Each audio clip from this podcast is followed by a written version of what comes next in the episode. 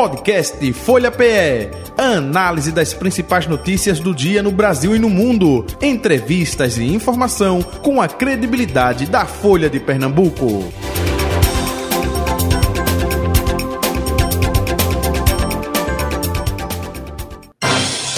Folha Política. Antônio Moraes, deputado estadual do PP, progressista, como queiram, em nosso estúdio no dia de hoje. Deputado, muito bom dia, prazer revê-lo, seja bem-vindo. Tudo bom? Bom dia, Jota, bom dia a todos os ouvintes. Saudar aqui Betânia, Sérgio, Leôncio. E é sempre uma alegria aí a gente poder conversar um pouco sobre política. E aí, Jota, eu começaria dizendo o seguinte: eu ouvi um discurso de um prefeito no interior que eu nunca mais esqueci na minha vida. Aí ele disse que a política pode não salvar ninguém.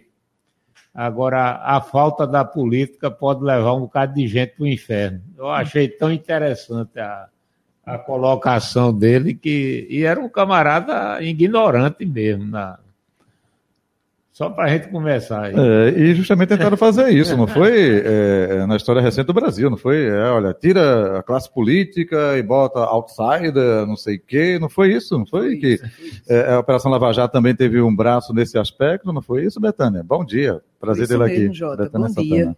dia. E bom dia ao deputado também, muito obrigada por, por, ter vindo, né, Jota, aceitado nosso convite e obrigado também a, a quem nos acompanha. E, é, e, essa, e essa política também pode virar um inferno? Claro que pode, né? É? Tudo na vida tem o céu e o inferno e o purgatório. Aí, né? Depende do ângulo da percepção né, de quem esteja. Eu acho que o menino não sabe nem o que é céu, inferno nem purgatório hoje. Né? Deputado Antônio Moraes, uh, recesso acabando, né? De volta aos trabalhos agora dia primeiro, Betânia está ansiosa já para voltar, né, porque acompanha aí em loco lá os trabalhos na Assembleia. O que a gente pode esperar desse segundo semestre na Alep, hein? Diferentemente do primeiro semestre, enfim. Olha, é, primeiro, Betânia é onipresente, porque ela está em todo canto. Eu nunca vi, não. Onde a gente for, ela ela está lá representando a Folha. Eu acho que vai. A gente teve um primeiro semestre de muita dificuldade. A questão do relacionamento do governo com a casa e que no final do semestre essa questão melhorou bastante e o governo conseguiu, inclusive, vitórias expressivas aí na, na questão do, do projeto dos professores e de outros projetos, como o empréstimo e outros que foram encaminhados para casa. Agora, esse segundo semestre, e aí a gente não pode afirmar coisa alguma, porque uhum. só cabe à governadora anunciar os projetos que ela vai encaminhar para aquela casa, mas há uma perspectiva da gente ter uma pauta extremamente grande, boa e complicada. Uhum. Então, é, eu acho que está prometendo aí, esse segundo semestre aí, uma movimentação muito grande na Assembleia. O governo está tá, tá começando a, a entrosar aí e a questão dos empréstimos e recursos já estão chegando. A governadora já começou a anunciar aquilo em que ela vai empregar esse dinheiro, como a gente participou agora da questão da, da Minha Casa Minha Vida, onde havia um gargalo muito grande, que era a questão do, da, do, da pessoa que compra pagar a poupança, que pode que o governo vai financiar isso de até 20 mil reais. Então a gente tinha, Jota e uhum. Betânia, muitos conjuntos habitacionais até prontos aqui, mas que infelizmente as pessoas não podiam pagar essa poupança, esse, esse sinal, que é a, a forma correta aí que os corretores usam, não tinha esse dinheiro para pagar de uma vez. Né? Então o governo lança esse programa aí, colocando aí um investimento de 200 milhões de reais para fazer isso. Então, é, Betânia estava presente, houve uma, uma empolgação muito grande por parte é, do setor imobiliário de Pernambuco, uhum. porque, na verdade, vai quebrar esse gargalo aí, e a gente deve muito disso também à secretária Simone Benevides. Como ela é funcionária da Caixa Econômica e trabalha nessa área, ela devia ter conhecimento dessa dificuldade. E o governo de Raquel, ela está dando um passo importante aí para ajudar a diminuir é, essa questão do déficit habitacional aqui em Pernambuco. E outra coisa que eu coloquei lá no momento que eu falei em nome dos deputados presentes é a importância desse bate-bola aí do governo estadual com o governo federal. O governo federal está entrando com a maior parte, que é a construção desses conjuntos habitacionais, e o governo do estado está complementando com esse sinal é, uma parceria aí que eu tenho certeza que a gente vai incrementar isso aí de forma é, grande, uhum. essa questão habitacional. Perfeito. Betânia, me permita, mas ele deu uma deixa ali que eu fiquei curioso. Ele falou, pauta no segundo semestre, grande, boa e complicada. Grande e boa, eu até entendo. Complicada em que sentido, deputado? Não, é porque no, no, é, em nada só vem coisa boa. De vez em quando vem também umas...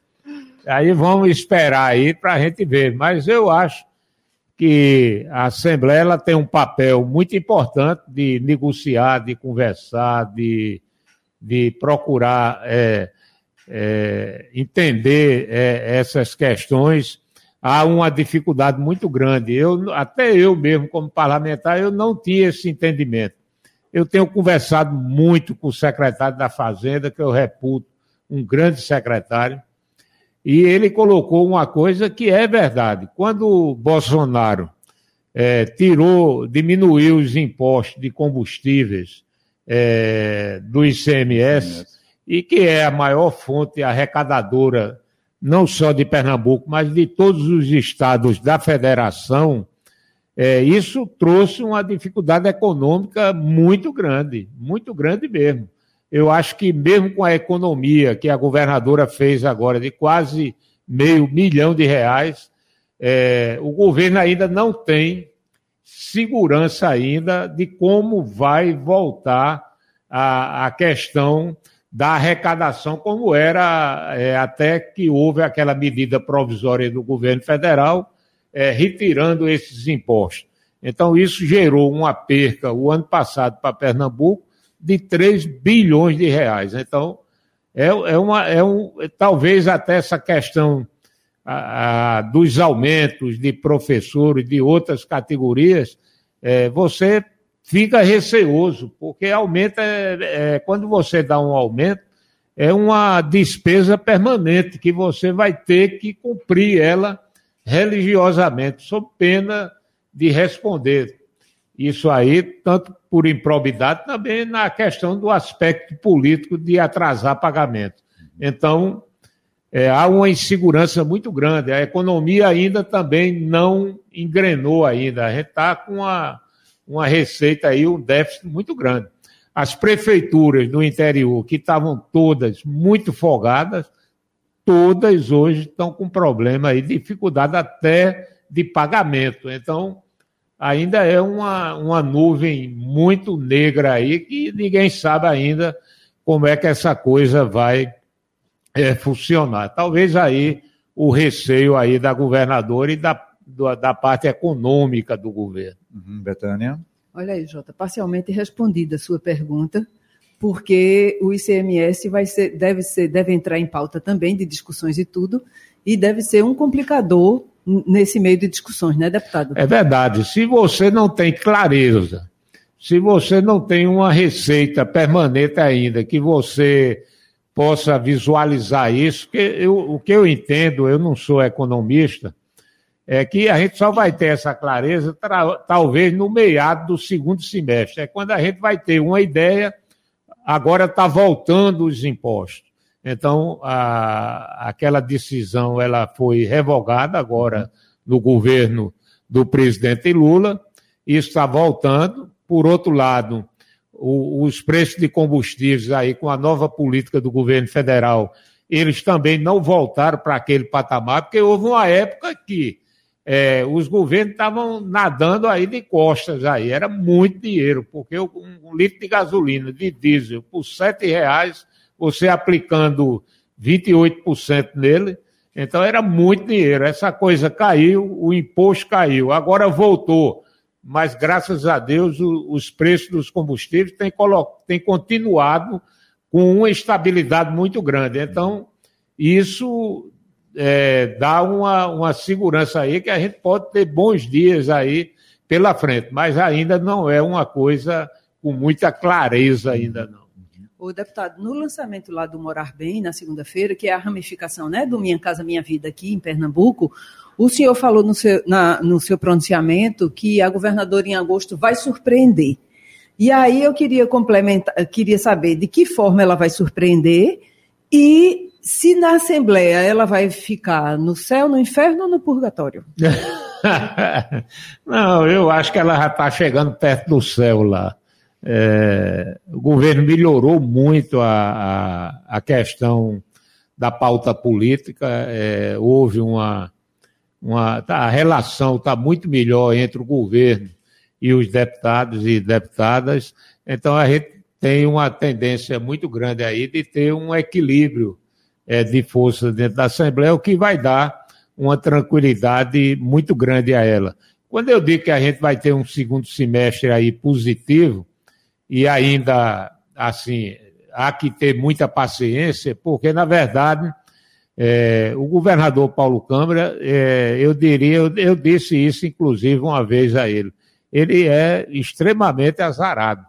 Ele pegou um governo que veio de Dilma, numa crise violenta aí, 14 milhões de pessoas desempregadas. Depois, Pernambuco não conseguiu, durante todo o governo dele, só agora no final, é, contrair empréstimos junto a bancos nacionais ou internacional, e isso trouxe uma consequência muito grande. Por quê?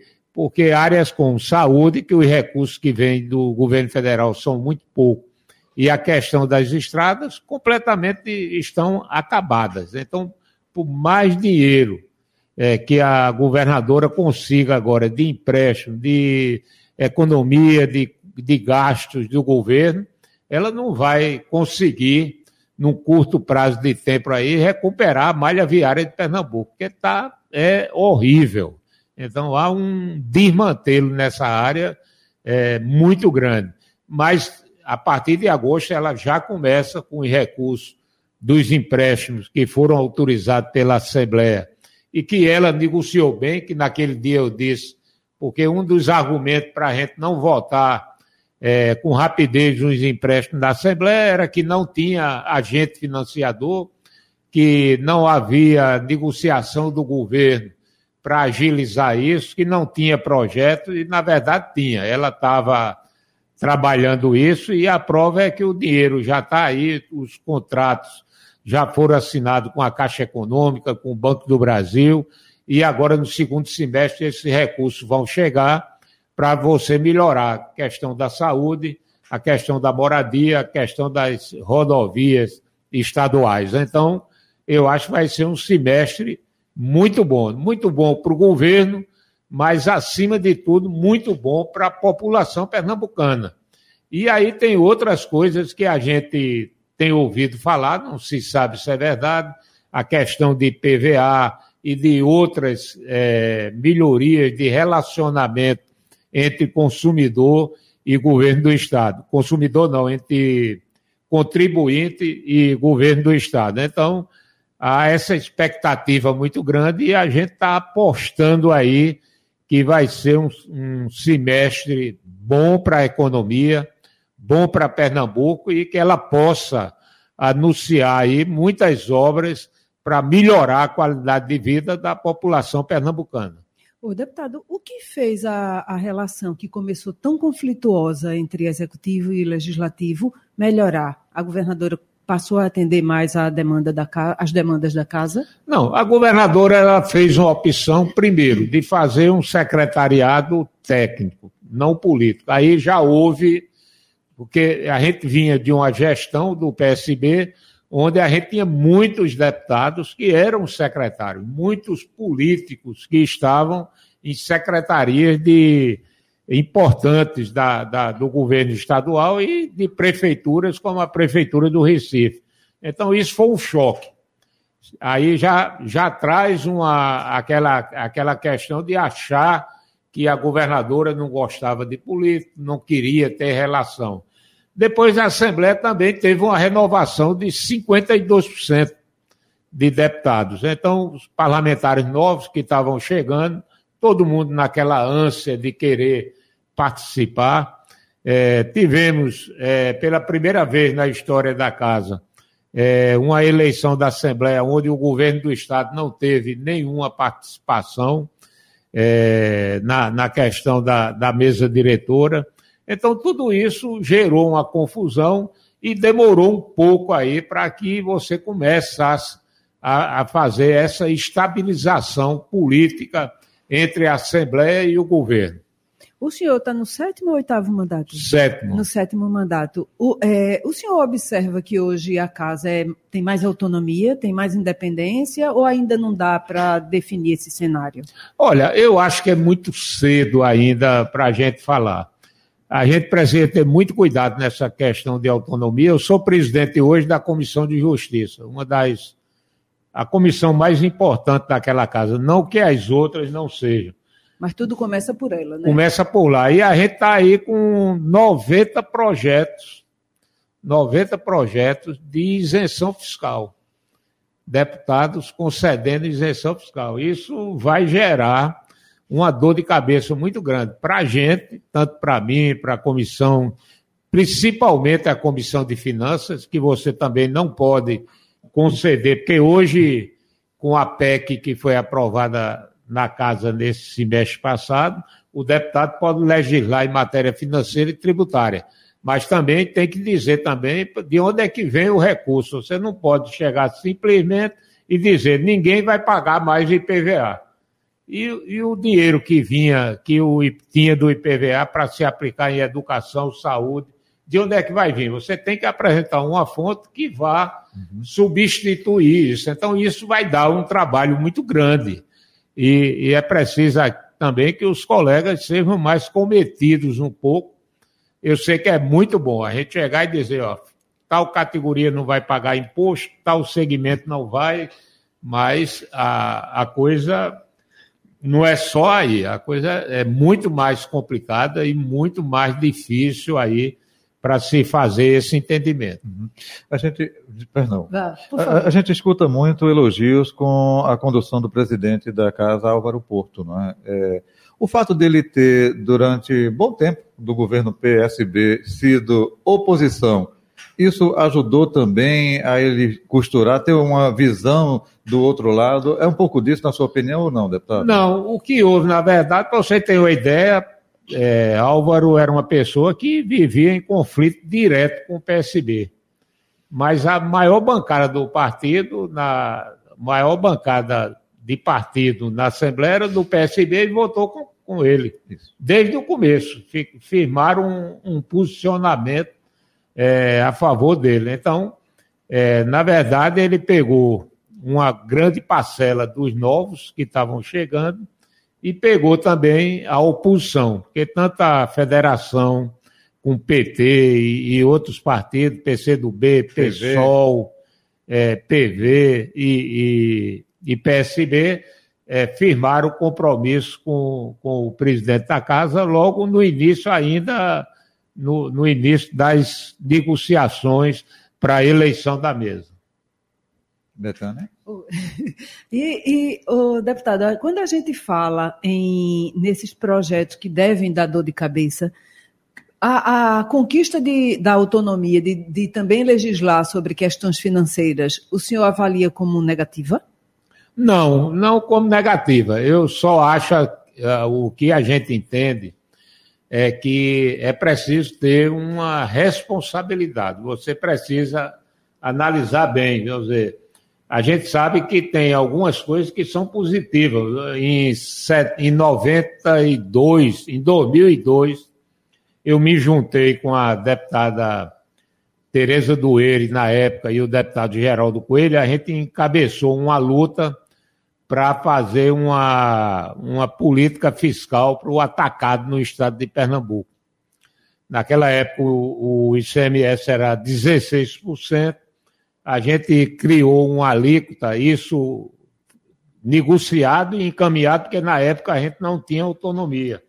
O governo baixou isso para 6% e colocou 28 mercadorias que vendiam bem, para ter uma ideia de como essa coisa ia funcionar. É, funcionou tão bem que quando Eduardo assumiu o governo, liberou para todas as, as mercadorias negociadas pelo atacado em Pernambuco. E a gente teve um acréscimo enorme na arrecadação, porque naquela época, toda semana tinha um atacadista preso por sonegação fiscal. É, as pessoas sonegavam mesmo, porque não, além do imposto ser muito alto, você havia uma cultura da, da, da sonegação. E com essa política aí da, do atacado, é, a gente conseguiu que pagando menos, mas todos pagando, a gente teve um acréscimo grande de arrecadação. Então, é, é, é importante, mas eu acho que não é só você copiar um projeto, é, jogar ele lá para tramitar na casa. Eu acho que isso tem que ser conversado, discutido. Se você tem um bom projeto, se você acha que ele vai trazer benefício para o consumidor e para o governo e para o estado de Pernambuco, procura a Secretaria da Fazenda, de Planejamento, conversa, pega a opinião de algum, é, alguma, alguma autoridade aí na área de economia, para a gente fazer uma coisa consistente. Até porque, às vezes, o fato de não ser inconstitucional não quer dizer que seja viável, né, deputado? Isso. Então, o grande problema é justamente isso. A gente precisa ter esse cuidado de uma conquista tão importante que foi conseguir, é, depois da Constituição de 88, a primeira vez a Assembleia de Pernambuco está legislando em matéria financeira e tributária. Agora é preciso ter cuidado. Quando, quando o senhor assumiu a Comissão de, de Justiça, que é a mais importante da casa, é, havia muitos projetos travados no processo todo. O senhor conseguiu reduzir esse número e qual foi a estratégia que o senhor Olha, usou? não há no mundo quem consiga. É, primeiro, a gente teve duas coisas extremamente complicadas. Com, fizeram uma mudança no regimento e eu não sei até hoje, porque a, a mesa diretora passada pegou esse regimento e botou para votar em janeiro, quando a governadora encaminhou a reforma administrativa. Então, foi votado um regimento que não foi discutido. Então, o que é que a gente veio constatar posteriormente? Hoje, para uma matéria ordinária tramitar na Assembleia, ela leva mais de 40 dias, porque só para prazo de emenda são 20 dias úteis. Então, o, o, isso antigamente era 10 dias. A questão do regime de urgência era 5, passou para 10. E, por outro lado, só nesse primeiro semestre, em projeto de deputados, a gente teve mil projetos. Então, é, além da questão dos prazos, há uma quantidade muito grande de projetos é, que são dados entrada pelos parlamentares, fora o governo do Estado, Ministério Público, Defensoria, Tribunal de Contas e Tribunal de Justiça. Então há uma carga muito grande. E aí a gente precisa ser cuidadoso uhum. de analisar e só votar com segurança. Mas a gente chegou a votar, você tem uma ideia, no primeiro semestre, a gente votou em torno de 385 projetos de lei na comissão. Mas estamos com estoque lá de mil. E com certeza no dia 1, quando abrir, de agosto, deve entrar mais uns 300 ou 400 aí. É, é complicado. Deputado Antônio Moraes, é, do ponto de vista mais político-partidário agora, é, o senhor falou, olha, Paulo Câmara é azarado porque pegou o governo Dilma, oposição, pegou o governo Bolsonaro, oposição. Raquel Lira tem Lula, né? É, opa, teoricamente, PSDB, oposição. Mas a gente vê um vínculo mais próximo até está dando o que falar, né? Essa ligação Muito. PT. Não, eu, eu acho. PT com, com, é. com Raquel. Muito. Como que o senhor acha que ela. É, é, é, olha, a questão política é uma coisa e administrativa, o Estado é não outra. pode perder. É um pouco disso? É, eu acho que até hoje eu não entendo o porquê Paulo se afastou do presidente Bolsonaro. Não se aproximar na questão política, porque a gente sabia que são antagônicas, tanto o PSB com o, o bolsonarismo. É. Mas uma coisa é você ser partidário, a outra é você ser governador e o outro presidente da República. E aí vem a história do primo pobre e do primo rico. O governo federal é o primo rico, o governo do estado é o primo pobre. Então, só quem vai perder é o primo pobre. Então, eu acho que a gente perdeu muito. E aí é, nesse pronunciamento que eu fiz na questão do programa habitacional que a governadora lançou, eu fiz essa referência.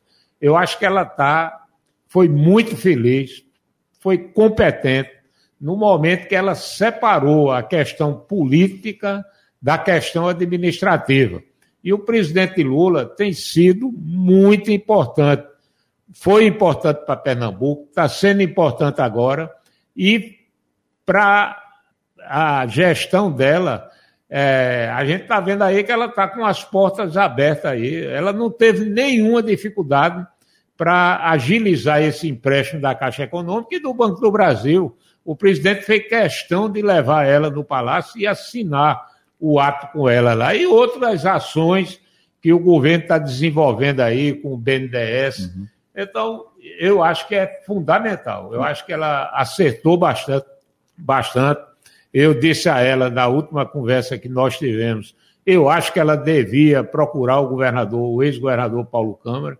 Ele é presidente do Banco Nordeste, é uma instituição que tem muito dinheiro. Ela disse que vai fazer isso. É, a gente tem Danilo aí na Sudena agora, que é uma figura também extraordinária.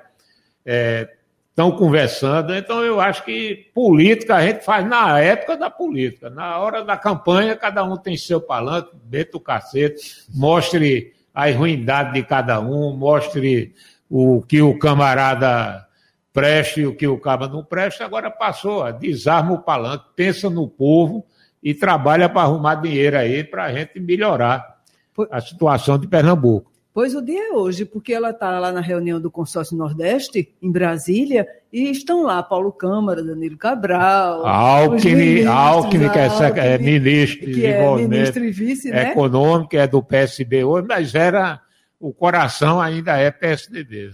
Mas me diga uma coisa, o senhor acha, o senhor que tem acompanhado de pertinho a gestão dela e tem dado um apoio junto com a bancada, né? Com a bancada do PP que está toda do lado do governo. O senhor vislumbra essa possibilidade de ela chegar mais perto do PT, independentemente da questão administrativa, ser uma questão partidária? E é, oh, é. Deixa eu completar a pergunta. Isso vai causar ciumeira do outro lado, é, não? Também. Não, é? é? não, mas na política tudo é possível. a gente quando vê, às vezes eu fico pensando como é que o eleitor entende isso. Não entende. O cara esculhamba o outro daqui a pouco está tudo abraçado, elogiando, não tem de. Vamos dizer, você pega hoje Alckmin e Lula. Se for pegar aí, você tem Alckmin chamando Lula do, do Satanás. E Lula chamando Alckmin. E agora os dois, ontem eu vi Lula dizendo que ia fazer uma cirurgia, ia se afastar, mas que entregaria o governo a uma figura que ele tem a extrema confiança dele. Então, na política, tudo é possível. Então, uma aliança no futuro de Raquel com, com o PT é possível? É. É. É difícil também, porque são campos é, completamente diferentes, opostos. É, a questão do PSDB, a, a, formação de Raquel nem tanta, porque ela já veio é, de uma família tradicionalmente de oposição, Fernando Lira, o próprio pai, João Lira, o avô.